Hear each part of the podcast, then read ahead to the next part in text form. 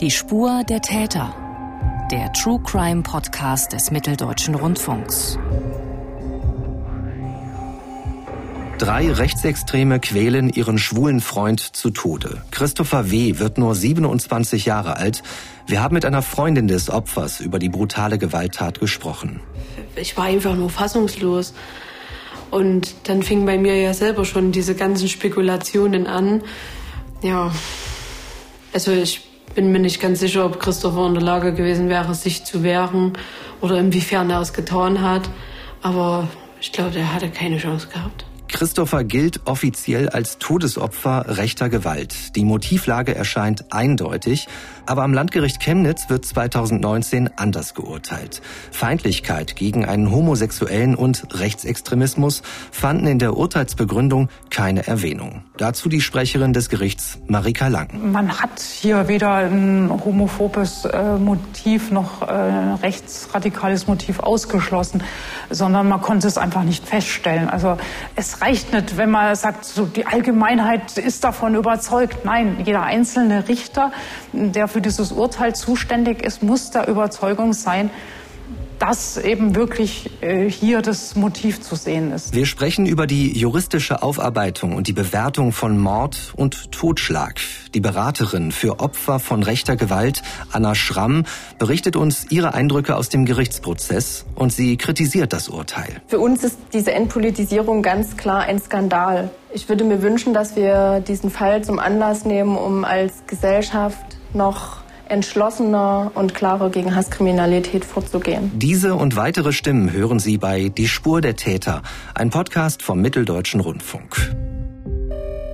Es ist wirklich schockierend, mit welcher Brutalität Christopher W. getötet worden ist. 2018 am Abend des 17. April wurde ein schwuler junger Mann aus Aue in Sachsen umgebracht. Das Motiv für das Verbrechen ist auch nach der Verurteilung nicht abschließend geklärt. Dem Gericht wird vorgeworfen, nicht alles dafür getan zu haben, die genauen Beweggründe der Täter nachzuweisen. Wir haben gerade schon gehört, die Opferberatung des RAA Sachsen e.V. hat Zweifel daran. Ich bin Felix Gebhardt. Schön, dass Sie zuhören bei diesem vielschichtigen und auch traurigen Fall. Meine Kollegin Konstanze Jakob ist mit dabei. Hallo Konstanze. Hallo Felix, danke für die Einladung. Wir wollen Ihnen diesen Fall gemeinsam näher bringen, liebe Hörerinnen und Hörer. Das hat den Grund, Konstanze, du hast einen Film für den MDR gemacht, erschienen in der Reihe Kripo Live, Tätern auf der Spur. Du hast zu diesem Fall viele Interviews geführt, Gespräche, dich ausführlich mit beschäftigt. Weißt du noch, wie das angefangen hat, also wie du von dieser Geschichte erfahren hast? Ja, also ich habe vor einem Jahr schon mal einen Beitrag zum Thema Hasskriminalität gegen queere Menschen gemacht und hatte in dem Zusammenhang mit Martin Wunderlich gesprochen vom queeren Netzwerk Sachsen. Und der hat mir von dem Fall berichtet und ich war schockiert von dem Fall an sich und auch darüber, dass ich von dem Fall noch nie was gehört habe. Also dass diese ähm, Öffentlichkeit gar nicht da war. Es liegt auch jetzt schon ziemlich lang zurück. 2018 war der Fall, 2019 die Verurteilung.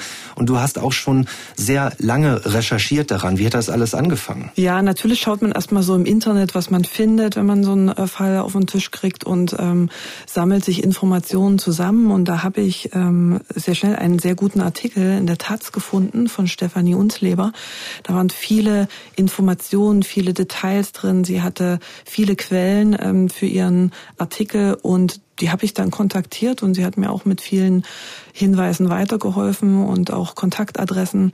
Dort habe ich angesetzt und dann habe ich eben über Monate lang Informationen gesammelt zu dem Fall und habe äh, dann auch eine kleine Recherchereise unternommen nach Aue, habe dort mit SozialarbeiterInnen gesprochen, habe mit äh, Menschen aus Christophers Lebensumfeld gesprochen, also und um einfach auch ein Gefühl für den Ort, für die Geschichte und vor allen Dingen für Christopher zu kriegen, das war mir ganz wichtig, da auch persönlich dort mal mich umzuschauen. Ich kann mich ja nur zum Teil so reinfühlen in das, was du monatelang recherchiert hast. Ich habe mir ein bisschen angeschaut, was dein äh, Rohmaterial ist, sagen wir, also die, die Interviews im Ganzen angehört. Für dich als Redakteurin, was bedeutet das, wenn du tiefer in diesen Fall einsteigst? Also wie beschäftigt dich das selbst? Also es ist natürlich so, dass man sich mit dem Thema sehr intensiv auseinandersetzt und je, mit je mehr Leuten man spricht, desto tiefer rutscht man da rein. Und das ist natürlich keine leichte Kost. Und es bedeutet natürlich auch sehr viel Arbeit und man muss bis zu einem gewissen Punkt auch mit der Ungewissheit leben, dass die Geschichte am Ende vielleicht nichts wird. Man hat halt so einen persönlichen Anspruch auch und man will auch irgendwie eine Botschaft senden und man braucht für so eine Geschichte eben auch verschiedene Zutaten. Man muss alle Seiten zu Wort kommen lassen und ähm, da muss man ähm, halt wirklich graben und gucken, dass man diese Zutaten zusammenbekommt und ähm, am Ende hoffentlich einen, einen guten, aussagefähigen und für alle Beteiligten nachvollziehbaren Film zu machen. Nun bist du relativ tief eingestiegen, du bist vor Ort gewesen. Ich kann mir das nur schwer vorstellen, wenn man das monatelang macht. Ich habe mir jetzt ein paar Tage deine Recherche auch angeschaut. Was bedeutet das für dich als Redakteurin, wenn du so tief in diesen Fall einsteigst, also dich damit immer wieder beschäftigst, täglich auch? Ja, also da, mit dem Thema sich auseinanderzusetzen, ist natürlich was, was einen die ganze Zeit auch begleitet. Ne? Das ist keine leichte Kost und je mehr Leute einem was erzählen zu dem Fall, desto tiefer rutscht man eben auch in diese Thematik rein und in diese Geschichte und das nimmt nichts an Dramatik, sondern es nimmt eher zu. Und ähm, aber je wichtiger wird einem das Thema dann auch, ja. Je mehr man weiß, desto wichtiger wird es einem äh, darüber zu berichten. Und man muss natürlich verschiedene Zutaten für so eine Geschichte haben. Deswegen muss man da auch eben so so Breitband recherchieren, sage ich mal.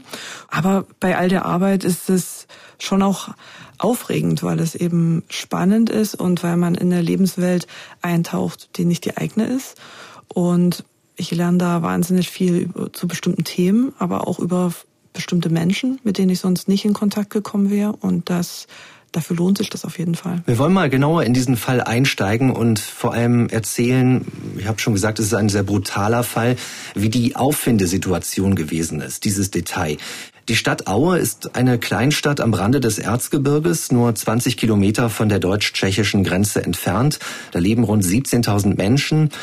Konstanze, wo genau in Aue ist Christopher W. denn getötet worden? Der Tatort befindet sich ganz in der Nähe des Bahnhofs. Da standen 2018 alte Gebäude, also Ruinen, und die sind inzwischen abgerissen worden. In dem Film gibt es aber noch Originalbilder vom Tatort, die eben direkt einen Tag nach der Tat sozusagen aufgenommen worden sind. Da sieht man noch so ein bisschen, wie es dort ausgesehen hat.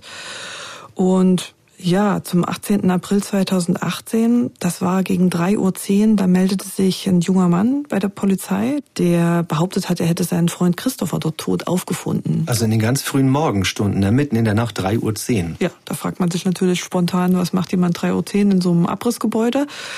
Aber gut, ähm, dann ist natürlich dort die Tatortgruppe des LK Sachsen ähm, vor Ort eingesetzt worden und ähm, den bot sich natürlich ein ziemlich grausames Bild, weil äh, die Leiche Christophers so entstellt war, dass sie nicht mehr zu identifizieren war. Und der Polizeisprecher sagte damals, dass eben sehr schnell klar war, dass er hier Opfer eines Tötungsverbrechens wurde und dass eben dahingehend dann auch sehr schnell ermittelt wurde. Um dann die genaue Todesursache festzustellen, wird die Leiche von Aue in die Rechtsmedizin nach Leipzig gebracht und bei der Obduktion, was ist dabei herausgekommen? Äh, Christopher wurde in Leipzig obduziert, ja, und ich habe auch hier in Leipzig mit dem Rechtsmediziner gesprochen und der hat mir erzählt, dass es für ihn schon ein außergewöhnlicher Fall war, weil die, das Verletzungsbild halt extrem war und äh, er hat ähm, mir erzählt, dass, es, dass er Christopher eben am ganzen Körper Verletzungen hatte, aber besonders das Gesicht halt entstellt war. Ne? Sein, sein Oberkiefer, sein Unterkiefer, sein Nasenbein, alles war zertrümmert, auch die Schädelbasis. Und er ist dann letzten Endes gestorben ähm, ja, an der Zerstörung lebenswichtiger Hirnareale. Und er hat mir auch erzählt, ähm, dass er bestätigen kann, dass hier eine Tötungsabsicht vorlag.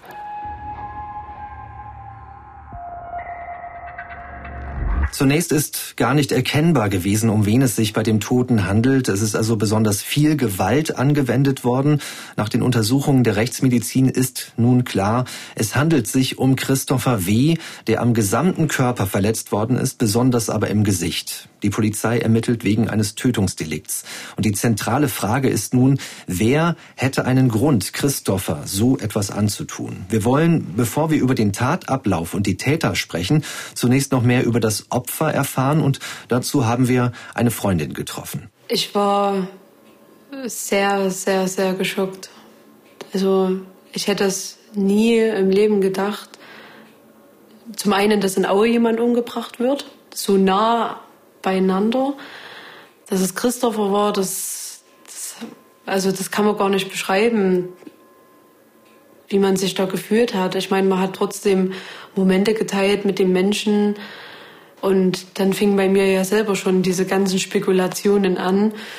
Ja. Das ist Eileen, eine Freundin von Christopher, und wir hören schon, finde ich, in ihrer Stimme diese Fassungslosigkeit immer noch.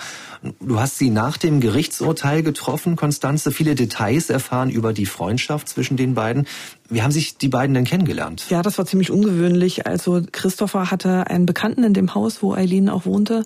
Und ähm, er war dort öfter zu Gast und ist dann mal auf dem Nachhauseweg einfach bei Eileens Tür vorbeigekommen, hat dort geklingelt und wollte eine Zigarette haben. Hat gefragt, ob sie vielleicht eine Zigarette für ihn hat. Und sie hatte eine und fand ihn auch gleich sympathisch und ähm, hat halt gemerkt, dass er jemanden zum Reden braucht und hat ihn dann zu sich eingeladen und mit ihm Zeit verbracht. Ich habe ne von Anfang an irgendwie ja sehr gemocht er hatte irgendwie so was Besonderes an einem. Der hat die Leute mit seiner guten Laune, obwohl er in so einer schlechten Lage war, einfach so mitgerissen, ne?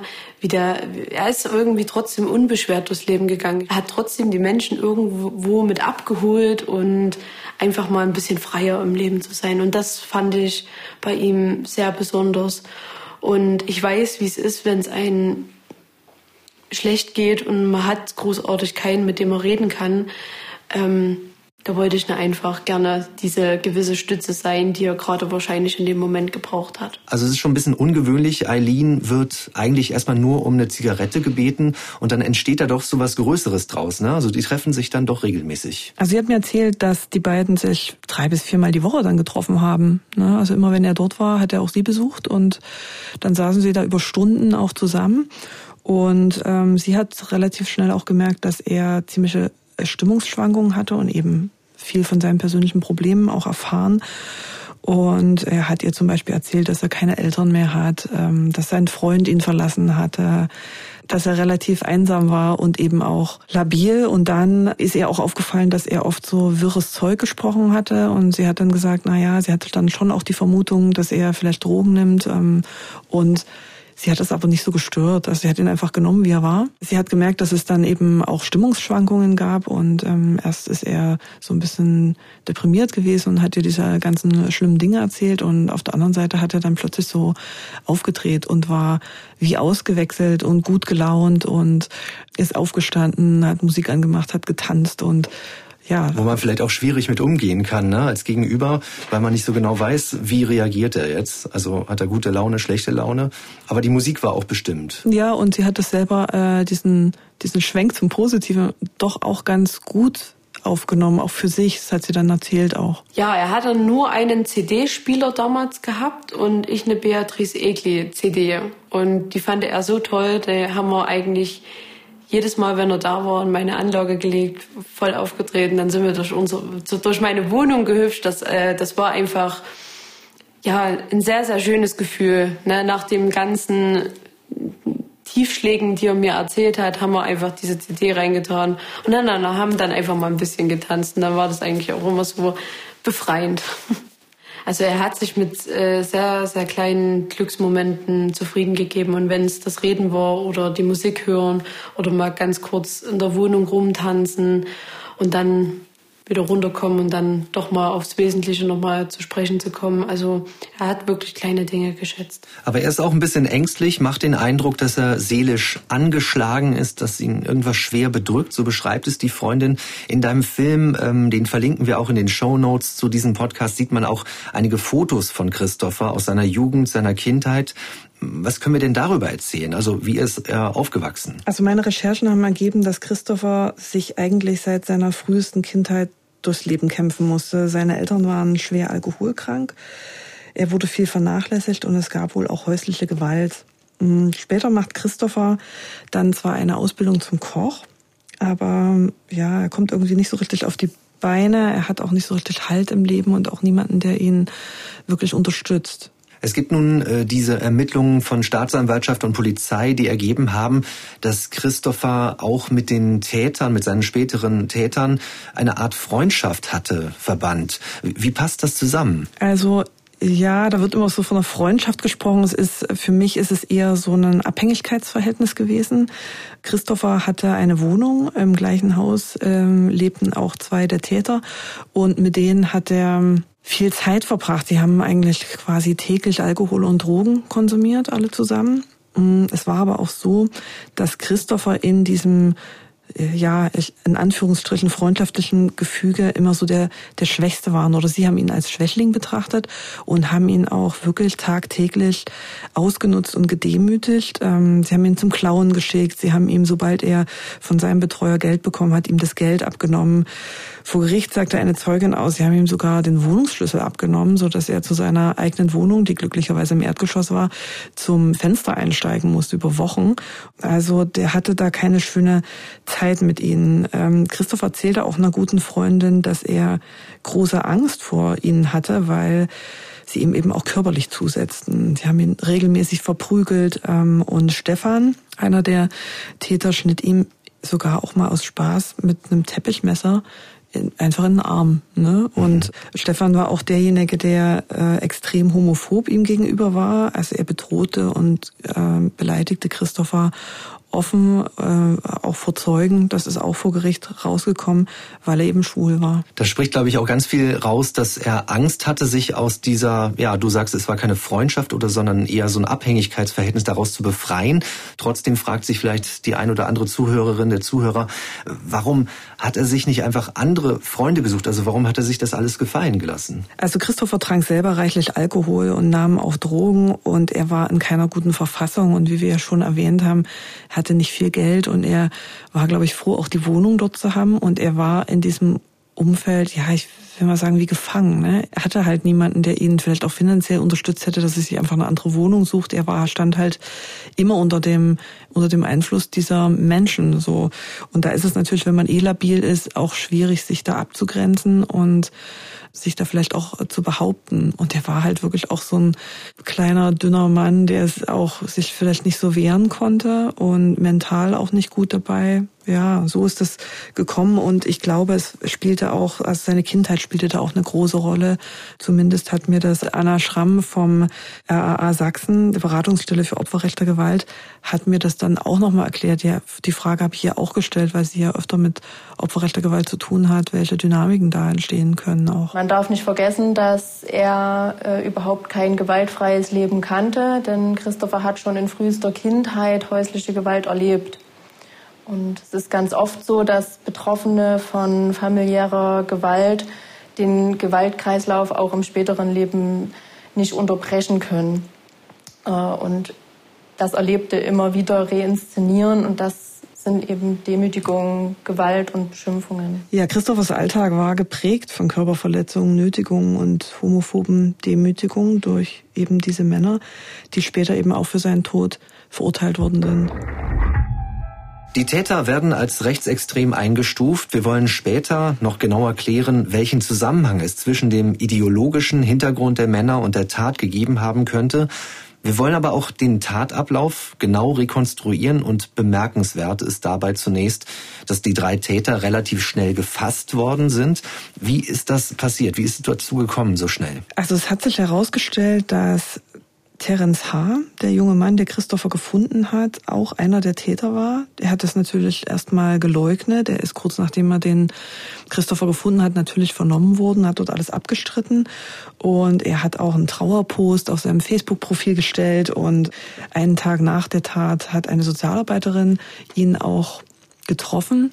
Und da hat er Alkohol getrunken und hat sich da wirklich auch bedauern lassen dafür, dass sein Freund ermordet worden ist. Und ähm, sie hat ihm da noch gut zugeredet und ähm, da ahnte natürlich keiner, dass der da selbst beteiligt war.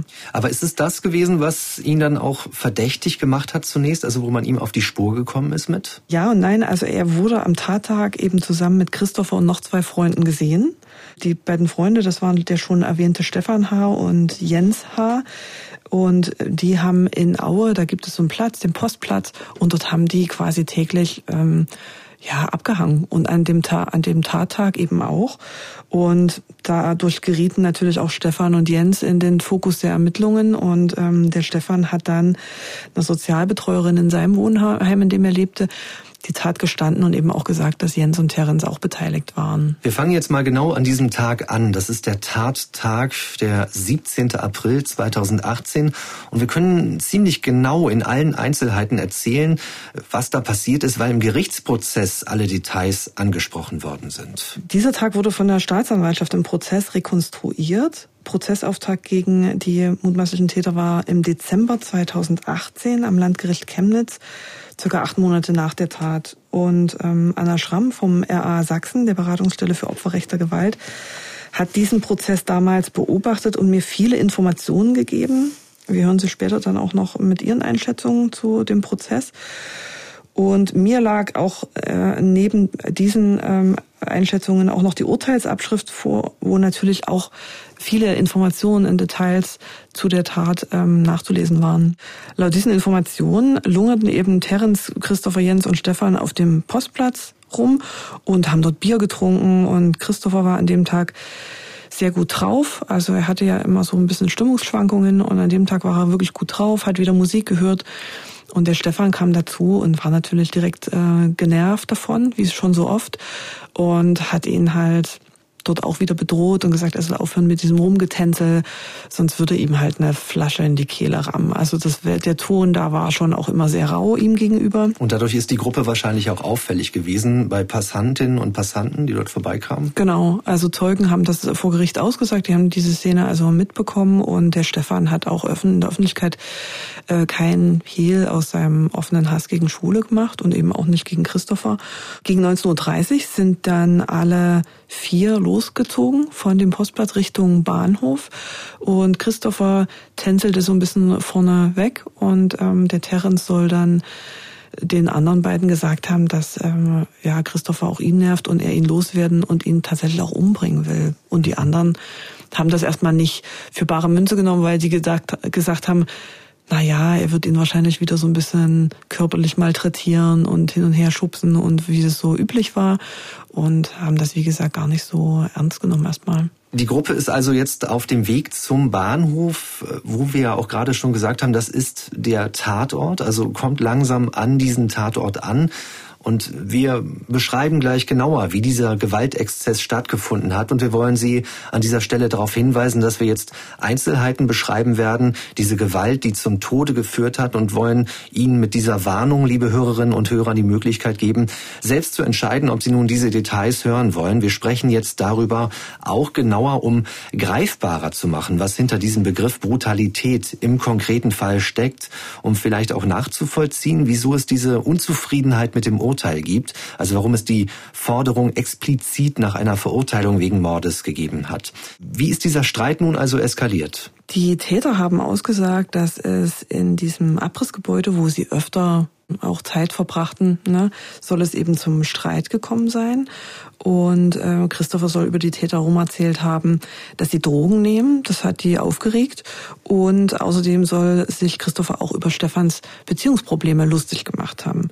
Und das soll der Auslöser ja, für einen 20-minütigen Gewaltexzess gewesen sein, was man kaum glauben kann. Ne? Die drei haben dann wie von Sinn mit verschiedenen Gegenständen auf Christopher eingeschlagen, auf ihn eingetreten, Sie haben ihm eine Leuchtstoffröhre ins Gesicht gerammt, das muss man sich mal vorstellen. Also ein Gegenstand, der da einfach rumlag wahrscheinlich. Sie haben einfach alles genommen, was, was, was sie dort finden konnten, ähm, um ihn dort eben auch zu quälen.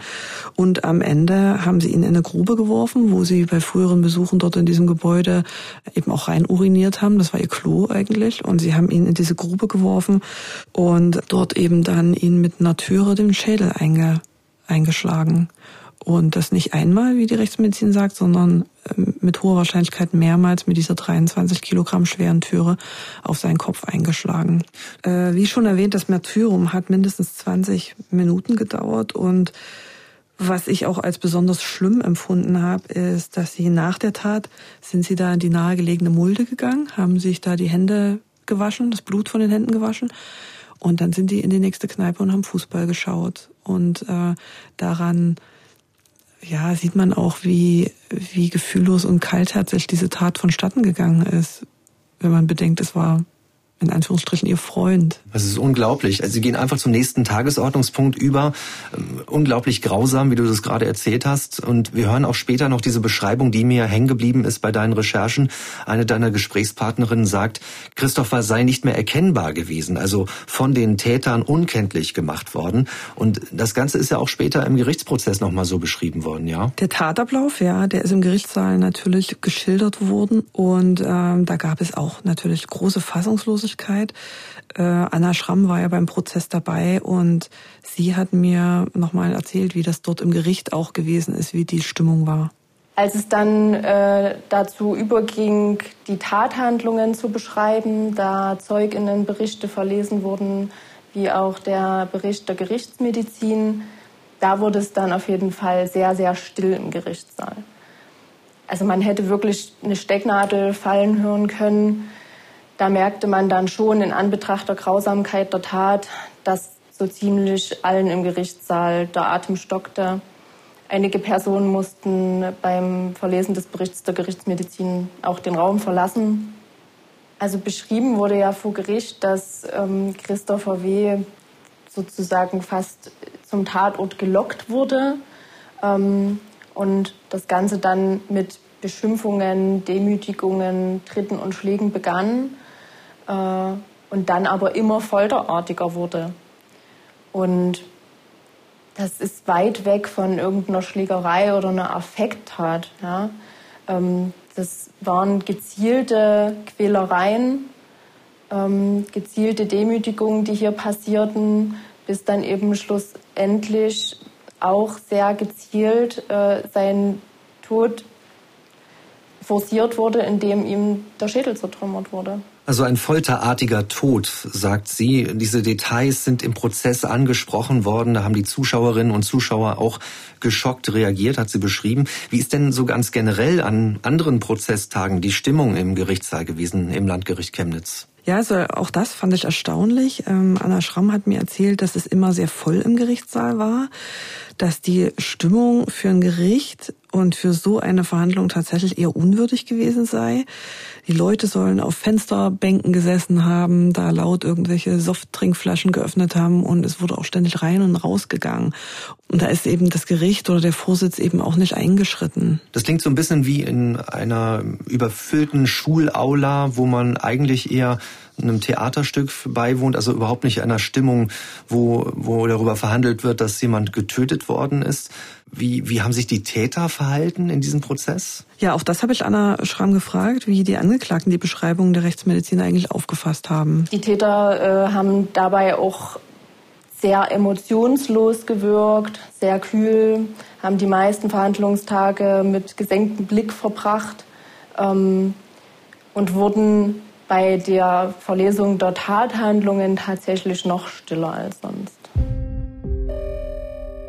Wir haben zuletzt genauer beschrieben, wie Christopher W. ums Leben gekommen ist. Und wir wollen nun weiter der Frage nachgehen, wie es so weit kommen konnte. Die Beziehung zwischen Täter und Opfer genauer beleuchten. Und besonders schrecklich ist dabei, dass einer der Täter auch Fotos von dem Toten gemacht hat und diese bei WhatsApp verbreitet hat. Wie ist es dazu gekommen, Konstanze? Also im Urteil steht, dass Terence H. schon ein paar Stunden nach der Tat einem Freund von dem Verbrechen erzählt hat. Und dieser Freund hat ihn dann zum Tatort begleitet. Und dieser Freund wollte dann aber nicht in dieses Gebäude reingehen, weil er Angst hatte, was er dort möglicherweise sehen könnte. Und hat dann Terence aufgefordert, dort die Fotos zu machen. Und Terence hat die Fotos gemacht, hat sie ihm gezeigt, woraufhin er dann von seinem Freund auch aufgefordert wurde, die Polizei zu rufen. Aber er hat die Fotos eben auch in den sozialen Netzwerken verbreitet. Und diese Fotos hat auch der damalige Partner von Eileen, der Freundin von Christopher, bekommen, sowie viele andere in Aue, die irgendwie mit ihm nah oder entfernt in Verbindung standen. Und Eileen selber hat die Fotos sich nicht angeguckt. Sie hat zu mir gesagt, sie wollte das sich nicht antun, weil sie das auch wahrscheinlich nicht verkraftet hätte. Und ähm, sie war schockiert darüber. Also was das über einen Menschen aussagt, dass man solche Fotos schießt und dann sich mit der Tat in dem Sinne brüstet, äh, finde ich einfach nur sehr widerwärtig und einfach eklig. Das, das ist einfach Mit diesen Fotos hat man Christopher einfach die letzte Ehre genommen, die man eigentlich einem Menschen nehmen kann. Man kann es einfach gar nicht beschreiben, wie, wie abartig das eigentlich ist. Ja, wir haben schon gesagt, Aue ist eine sehr kleine Stadt mit nur 17.000 Menschen und da liegt es auch ziemlich nahe, dass Eileen auch die Täter gekannt hat oder man sich zumindest schon mal gesehen hat, getroffen hat.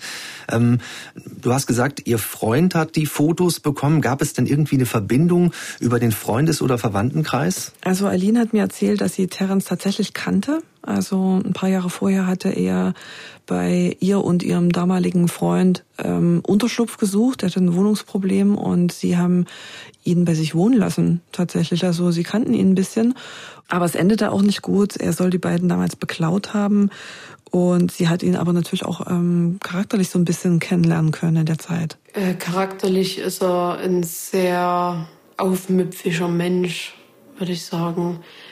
Ich würde jetzt nicht sagen, er wäre aggressiv gewesen, aber er hatte einen großen Mund gehabt und wenn er dann gemerkt hat, dass der Gegenüber dann doch äh, ihn überlegen sein könnte, dann hat er ganz flinke Beine bekommen.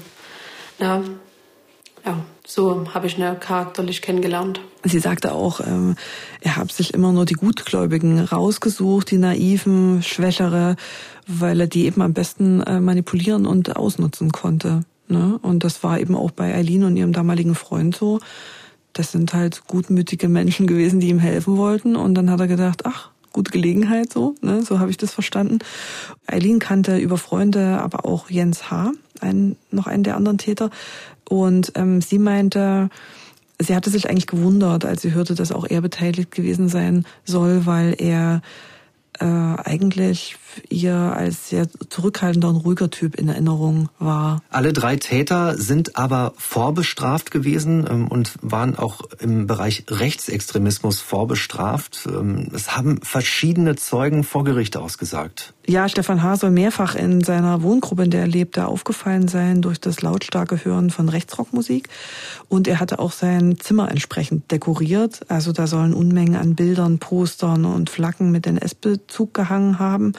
Und er hat wohl auch in einer Holzwerkstatt wo er mal gearbeitet hat, einen Hakenkreuzanhänger gebastelt. Was wissen wir im Bereich von Jens H. und Terence H.? Wie sind die im Bereich Rechtsextremismus auffällig gewesen? Die beiden sind tatsächlich auch wegen Beleidigung durch lautstarke Äußerungen antisemitischer Parolen Polizei bekannt gewesen. Und Jens Haas politische Ausrichtung zeigte sich auch auf, seinen, auf seiner Facebook-Seite. Da posiert er zum Beispiel mit einem T-Shirt der Gruppe Lanza. Lanza ist eine bei Neonazis beliebte Band, die auch verboten worden ist als kriminelle Vereinigung. Und auch Terence war diesbezüglich auffällig. Das hat mir Anna Schramm erzählt im Detail. Terence H. war einschlägig vorbestraft, unter anderem eben auch wegen rechten Straftaten. Er hatte ein sehr großes Hakenkreuz-Tattoo auf seiner Brust, was er wohl mehrfach äh, öffentlich zur Schau stellte und äh, deswegen dann auch äh, verurteilt wurde. Außerdem sagen Zeuginnen aus, dass er nach der Tat den Bruder eines Freundes noch mit Hitlergruß begrüßt haben soll. Also gehen wir auch hier von einem klaren, äh, von einer klaren rechten Einstellung des Täters aus. Und somit ergibt sich für uns das Bild, dass alle drei Täter eine klare rechtsextreme politische Haltung hatten, die sie auch immer wieder öffentlich nach außen getragen haben. Das also die Einschätzung des RAA Sachsen, der Beratungsstelle für Opfer rechter Gewalt. Mindestens einem der Täter konnte eine homophobe Einstellung nachgewiesen werden, also Aggressivität gegen Homosexuelle, und alle drei Täter waren rechtsextrem gesinnt. Die Polizei hat die Tat als politisch motivierte Kriminalität rechts eingeordnet und am 7. Juni 2019 fällt das Urteil und das ist für viele ziemlich überraschend gewesen. Ja, das war eine große Überraschung, weil die Täter eben nicht wegen Mordes, sondern nur wegen Totschlags verurteilt worden sind. Und ähm, sie waren ja eigentlich wegen gemeinschaftlich begangenen Mordes angeklagt. Das war, das hat viele verwundert. Das psychologische Gutachten hatte ergeben, dass alle drei Täter lernbehindert sind, aber dennoch schuldfähig und bei keinem wohl eine psychische Erkrankung vorlag. Und auch die starke Alkoholisierung zur Tatzeit habe nicht zu einer erheblichen Einschränkung des Steuerungsvermögens geführt. Terence H. wurde als Haupttäter zu 14 Jahren Freiheitsstrafe verurteilt, eben wegen Totschlag. Jens H. und Stefan H. ebenfalls wegen Totschlag zu jeweils elf Jahren Freiheitsstrafe. Und das ist schon eine vergleichsweise hohe Strafe für eine Verurteilung wegen Totschlags, ähm, weil die Täter eben auch so brutal vorgegangen sind. Aber es war eben keine Verurteilung wegen Mordes und das haben Angehörige und Freunde von Christopher natürlich nicht verstanden. Nun muss man sagen, die Angehörigen sehen dort drei Männer, drei gegen einen und dann noch eine Tötung auf so eine grausame Art und Weise. Und für die kann das dann eben nur Mord sein. Aber es gibt eben juristisch für Mord eine klare Definition. Und ich habe mit der Sprecherin vom Landgericht Chemnitz, Marika Lang, gesprochen.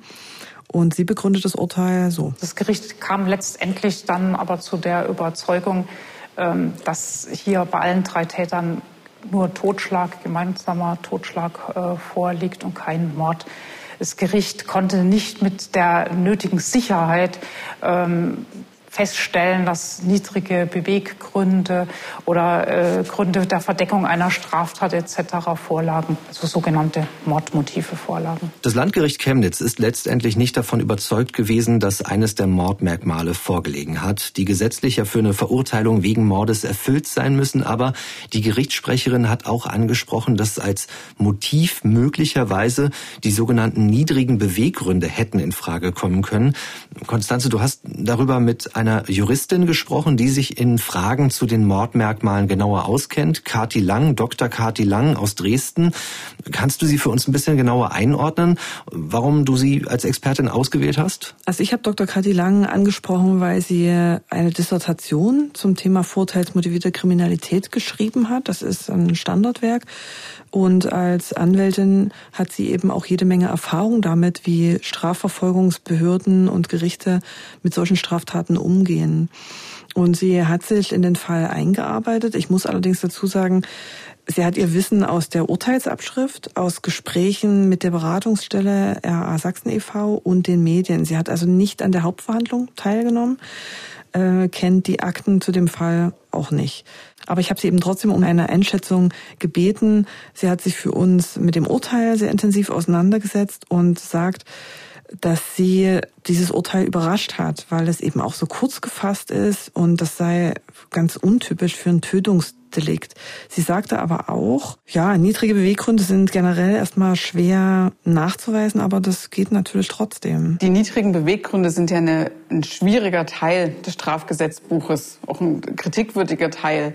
Aber ähm, es gibt ja eine Entwicklung in der Rechtsprechung. Die Entwicklung in der Rechtsprechung geht davon aus, wer aus rassistischen, antisemitischen, homophoben, sozialdarwinistischen Gründen tötet, der erfüllt niedrige Beweggründe. Das ist relativ interessant, was sie dort anspricht, denn es ist auch wichtig, um das Ganze zu verstehen. Im Gesetz steht ja der Begriff niedrige Beweggründe, aber solche Begriffe werden dann erst in der Rechtsprechung genauer ausgeformt. Also da werden sie eigentlich erst definiert und dabei hätte das Gericht durchaus argumentieren können, sagt Kati Lang, dass dieses Mordmerkmal erfüllt ist in diesem Fall. Wir wollen dazu nun der Frage nachgehen, welche Rolle hat denn die rechtsextreme Gesinnung der Täter gespielt bei der Beurteilung durch das Gericht? Das Gericht sagt, es habe ein homophobes Motiv oder ein rechtsradikales Motiv nicht ausgeschlossen. Man hätte es aber nicht feststellen können. Und äh, Anna Schramm vom RA Sachsen sieht das anders. Nun war die Argumentation des Gerichtes äh, oft, äh, das waren ja keine organisierten Neonazis, das Problem ist aber, es braucht weder eine Organisation in einer neonazistischen Kameradschaft noch in einer Partei, um ein vorurteilsmotiviertes eine vorurteilsmotivierte rechtsextreme Straftat zu begehen. Ja, es geht bei äh, vorurteilsmotivierten Straftaten um die internalisierte Einstellung der Täter. Und die war hier für uns ganz klar als äh, vorurteilsmotiviert und menschenverachtend gegeben. Das zeigen die Äußerungen der Täter vor der Straftat. Das äh, zeigt aber auch die Tatbegehung, dieser Gewaltexzess, diese Menschenverachtung, die sich in der äh, verübten Gewalt einfach auch ein Stück weit ausdrückt. Christopher W. wird vom Gericht letztendlich nicht als Opfer homophober bzw. rechter Gewalt anerkannt. Es benennt aber auch kein anderes Motiv für das Verbrechen. Und Marika Lang vom Landgericht hat mir das so erklärt. Also es ist immer sehr, sehr schwierig fürs Gericht festzustellen, was ging in den Köpfen der Angeklagten vor. Man kann nicht reingucken. Und es ist dann auch immer schwierig ähm, für die Opferverbände zu sagen, Mensch, es liegt doch eigentlich alles klar auf der Hand. Aber es reicht nicht, wenn man sagt, so die Allgemeinheit ist davon überzeugt. Nein, jeder einzelne Richter, der für dieses Urteil zuständig ist, muss der Überzeugung sein, dass eben wirklich äh, hier das Motiv zu sehen ist. Das Gericht darf einfach nur an Motiven das verwerten, was wirklich zur Überzeugung feststeht. Marika Lang hat mir erklärt, dass das Gericht natürlich versucht, dem Ganzen, den, den Motiven auf den Grund zu gehen, in Vernehmungen, äh, aber auch durch die Befragung von Bekannten und Freunden der Täter und des Opfers. Aber das gelingt halt nicht immer. Also es ist wesentlich einfacher, jetzt äh, Tatmotiven wie Eifersucht, Habgier oder so auf die Spur zu kommen, als äh, politisch motivierten äh, Motiven oder jetzt auch homophoben Motiven. Weil äh, bei Habgier, da sieht man halt, ja, hinterher ist das Geld, die Beute auf dem Konto, ja, äh, des Täters und da kann man dann vom Äußerlichen aufs Innere schließen. Aber das ist genau das Problem, was man bei inneren Tatmotiven hat. Was für ein Gefühl war das gewesen? Warum hat jemand das begangen? Das ist eben bei politisch motivierten Taten genauso schwierig, das rauszufinden. Wir haben ja auch gerade schon über die Richterinnen und Richter gesprochen und wir hören auch in den Nachrichten oft die Formulierung, die Richter urteilten, das Gericht hat entschieden. Aber wer ist es eigentlich in unserem Fall konkret, das Gericht? Es ist ja nicht nur eine einzige Person. In dem Falle war das nicht eine Richterin oder ein Richter, sondern es war ein Schwurgericht. Das heißt insgesamt fünf Leute, drei Berufsrichterinnen und zwei Ehrenamtliche, die so sogenannten Schöffinnen. Schöffinnen sind Menschen wie du und ich, die werden von Seiten der Gemeinde zum Beispiel vorgeschlagen.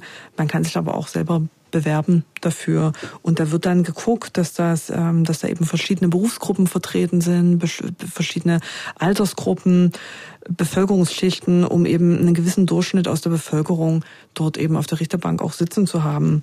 Und natürlich ist es aber auch so, dass bei Beratungen geben natürlich die BerufsrichterInnen die Hinweise, wie es zum Beispiel rechtlich aussieht. Ne? Der Chef oder die Chefin hat ja das, die Fachexpertise gar nicht und dann äh, sagen eben auch die BerufsrichterInnen, was zum Beispiel ein Mordmotiv gewesen sein könnte. Aber letztendlich haben die Chefinnen genau die gleiche Stimme wie eben auch die Berufsrichterinnen und Richter. Zurück zu unserem Fall Christopher W. Das Gericht hielt die niedrigen Beweggründe, dieses Mordmerkmal, ähm, also einen Mord aus homophoben oder rassistischen Gründen, für nicht nachweisbar. Aber es gibt eben Zweifel daran. Dr. Kati Lang ist der Meinung, dass hier nicht alles dafür getan wurde, dem Motiv auf den Grund zu gehen. In den Feststellungen des Urteils sehen Sie durchaus, dass in dieser sozusagen Gruppenkonstellation Christopher W. als der Schwächste, als der ab, also von der Norm ab, von der vermeintlichen Norm abweichendste wahrgenommen gesehen wird und aufgrund dessen sozusagen zum Opfer in dieser Gruppenkonstellation immer und immer wieder wurde. Und dann überrascht es oder verwundert es doch zutiefst, dass das Gericht diese Feststellung nicht zum Anlass nimmt, sich dann weitergehend damit auseinanderzusetzen, ob nicht genau das auch der Beweggrund für das Tötungsdelikt gewesen ist. Es ist ein schwaches Urteil. Es gab Beweise, dass die Täter selber eine rechte Gesinnung inne hatten und dann hätte man sich ihrer Meinung nach eben doch zwingend damit auseinandersetzen müssen, ob sich eben diese rechte Gesinnung in der Tat niedergeschlagen hat. Und das ist eben nicht ausreichend passiert. Dr. Kati Lang begründet es so. Es fehlte an dem Wissen, an der Kenntnis darüber, wie man dieses Vortatverhalten und auch die im konkreten Zusammenhang mit der Tat geschehenen ähm, Vorgänge ähm, wissenschaftlich, analytisch einschätzt. Also ne, die Tat selber, die besondere Art und Weise der Brutalität, die Demütigung, das Unkenntlichmachen, ähm, die Zerstörung dieses Menschen in Zusammenhang mit dem Vortatverhalten, mit dem bekannten homophoben Abwertung, sozialdarwinistischen Verhalten, ähm, rechter Gesinnung, die bekannt war, das hätte man zusammenführen müssen. Und dabei hätte man beispielsweise, wenn man selber die Kenntnis nicht dafür hat, sich wissenschaftliche Expertise in Form eines Sachverständigenbeweises ins, ins Verfahren holen können. Es geht ja um die Aufklärung einer Straftat und zu der Aufklärung einer Straftat ist das sogenannte Vortatverhalten durchaus eben auch das Nachtatverhalten heranzuziehen. Und natürlich kann sich das Gericht nicht mit allem auskennen und genau dafür gibt es ja Sachverständige. Ähm, und Dr. Kati Lange ist einfach der Meinung, äh, man hätte hier ein Sachverständigengutachten einholen müssen, beispielsweise eben von einem Sozialwissenschaftler, der eine Expertise zu gruppenbezogener Menschenfeindlichkeit, zu Sozialdarwinismus hat und der dann eben Stellung genommen hätte, ob hier möglicherweise doch niedrige Beweggründe vorlagen oder eben auch nicht aber das ist eben nicht passiert. Wir hören ganz deutlich, wie negativ überrascht sie ist von dieser Art und Weise der Urteilsfindung. Sie sagt, es ist ein schwaches Urteil, dass man hier ja durch wissenschaftliche Expertise, durch einen Sachverständigen zu einem ganz anderen Ergebnis hätte kommen können, obwohl wir ja auch, das müssen wir auch an dieser Stelle sagen, im Bereich des Totschlags ein verhältnismäßig hohes Strafmaß haben, also 14 Jahre Freiheitsstrafe für den Haupttäter. Ja, aber in der Urteilsfindung wäre ein noch höheres Strafmaß möglich gewesen gewesen, denn wenn man hier niedere Beweggründe hätte nachweisen können, dann hätte das Gericht eben wegen Mordes mit einer lebenslangen Freiheitsstrafe verurteilen müssen und das sind 15 Jahre. Und Anna Schramm vom RA Sachsen e.V. erzählte mir, dass eben viele Opfer rechter Gewalt staatlich nicht anerkannt sind. Und das liege vor allem daran, dass eben Sicherheitsbehörden, Justiz und Gerichten oft das Wissen und die Sensibilität für die konkrete Einordnung solcher Taten fehlen, gerade eben im Bereich von Homo- und LGBTQI-Feindlichkeit. Und das hat natürlich auch Folgen. Diese Entpolitisierung stellt ein großes Problem dar, denn äh, daraus folgt einfach eine fehlende Solidarisierung mit den Betroffenen, ähm, daraus folgt eine fehlende gesellschaftliche Debatte auch ähm, eine fehlende Problemeinsicht und somit reproduziert sich im Endeffekt vorurteilsmotivierte Kriminalität auch immer wieder. Wenn ich ein Problem nicht wahrhaben will und nicht benenne, dann kann ich auch zu keiner Lösung kommen. Und deswegen ist es eben wichtig, vorurteilsmotivierte Kriminalität und Hassverbrechen als solche zu benennen. Und Dr. Kadi Lang fügt noch hinzu, dass dieses Urteil auch eine Außenwirkung auf uns als Gesellschaft hat, also darauf, wie wir miteinander leben. Insofern sieht sie die Justiz auch in der Pflicht, hier eben klare Urteile zu fällen. Und es ist natürlich auch auf der Ebene ganz wichtig, dass ein Gericht, das im Namen des Volkes das Urteil spricht, zu sagen, ein Anderssein ist völlig normal, okay und darf niemals der Anlass und der Beweggrund sein, jemanden zu töten. Das ist ganz wichtig für die direkten Angehörigen, um ihren inneren Frieden zu finden. Und es ist natürlich auch für eine Gesellschaft wichtig zu sehen, dass ein Gericht in der Lage ist zu erkennen, wenn es zu einer vorurteilsmotivierten Gewalttat kommt. Weil es hat eine Auswirkung auf die Minderheiten, ähm, die in diesem Land leben und die das Recht haben, dass der Staat sie schützt. Und damit trägt ein solches Urteil auch zum Versagen des Staates, wenn man es so weit sagen will, bei. Also sie sieht da so eine Art Ausstrahlungswirkung auf unser gesellschaftliches Zusammenleben. Da gibt es ja auch äh, entsprechende Theorien dazu, welchen Sinn und Zweck eine Strafe hat. Das kennt jeder, der Jura studiert hat und sich mit der Strafzwecktheorie befasst hat. Da wird unter anderem Generalprävention genannt, also dass so ein Urteil auch eine abschreckende Wirkung hat, indem uns allen vor Augen geführt wird, welche Bestrafung wir aufgrund einer solchen Tat zu befürchten haben. Wie hat denn die Freundin von Christopher W. auf dieses Urteil reagiert, Eileen? Also Eileen war natürlich auch schockiert. Sie befasst sich natürlich weniger mit den genauen Motiven. Ne? Natürlich interessiert sie das, warum und weshalb das passiert ist, aber welche Auswirkungen die Motivlage auf ähm, die das Strafmaß hat, zum Beispiel, das weiß sie nicht. Ne? Aber für sie, sie hat sich halt für Christopher natürlich ein anderes Urteil gewünscht. Die Strafe für die drei ist einfach nur ungerecht, also ungerechter geht es eigentlich gar nicht. Dass die ganz normal dann wieder weiterleben dürfen in ein paar Jahren. Ich meine, so alt sind sie ja dann gar nicht. Ne? Ich meine, die könnten sich dann trotzdem noch ein Leben aufbauen. Es ist einfach nur mehr als unfair. Wegen der Brutalität, die hinter der Tat steckte, hätte sie sich einfach auch eine Verurteilung wegen Mordes gewünscht. Aber wir haben es ja schon besprochen, juristisch braucht es eben ein Mordmotiv und das ist am Landgericht Chemnitz äh, nicht im Urteil festgestellt worden. Aber Es gibt trotzdem gute Nachrichten, zumindest für die Statistik. Also dieser Fall ist doch sichtbar gemacht worden als politisch motivierte Straftat rechts. Und zwar im Dezember 2018 wird Christopher als Opfer rechter Gewalt in der offiziellen Statistik für politisch motivierte Kriminalität des Bundeskriminalamts anerkannt. Und auch das Urteil dann im Jahr darauf hat daran nichts geändert. Also diese Statistik ist dann nicht bereinigt worden, sondern das hatte keinen Einfluss. Der bleibt in dieser Statistik so stehen. Konstanze, du kommst ja sehr oft mit Freundinnen, mit Angehörigen von Getöteten zusammen, auch für die MDR-Fahndungssendung Kripo Live. Erzähl uns doch bitte noch, was macht das mit dir? Wie gehst du um mit diesen schweren Schicksalsschlägen? Also es kommt immer ganz auf den Fall an. Wenn ich mit den Betroffenen solcher Straftaten spreche, ist das für beide Seiten nicht leicht. Also vor allem eben für die Betroffenen, die da wirklich nochmal allen Mut und Kraft zusammennehmen müssen, um mir ihre Geschichte zu erzählen, wofür ich sehr dankbar bin und wo ich versuche, da auch eine gewisse Sensibilität mitzubringen. Oft sind die Gespräche dann auch sehr emotional und ich erfahre dann eben auch Dinge, die nicht in irgendwelchen Akten vermerkt sind. Und ja, natürlich berühren die Schicksale ein und ähm, ich nehme die auch ein Stück weit mit nach Hause äh, und denke da auch viel drauf rum. Und aber am Ende geht's ja irgendwie auch meist um eine Botschaft, die man senden will und ähm, dafür lohnt sich der Umstand einfach auch. Und wie ist das mit dem Film, wenn man sich da einen Film anschaut, den wir auch hier in den äh, Show Notes verlinken, äh, aus der Reihe Kripo Live Tätern auf der Spur? Da habt ihr auch Szenen nachgestellt mit Komparsen.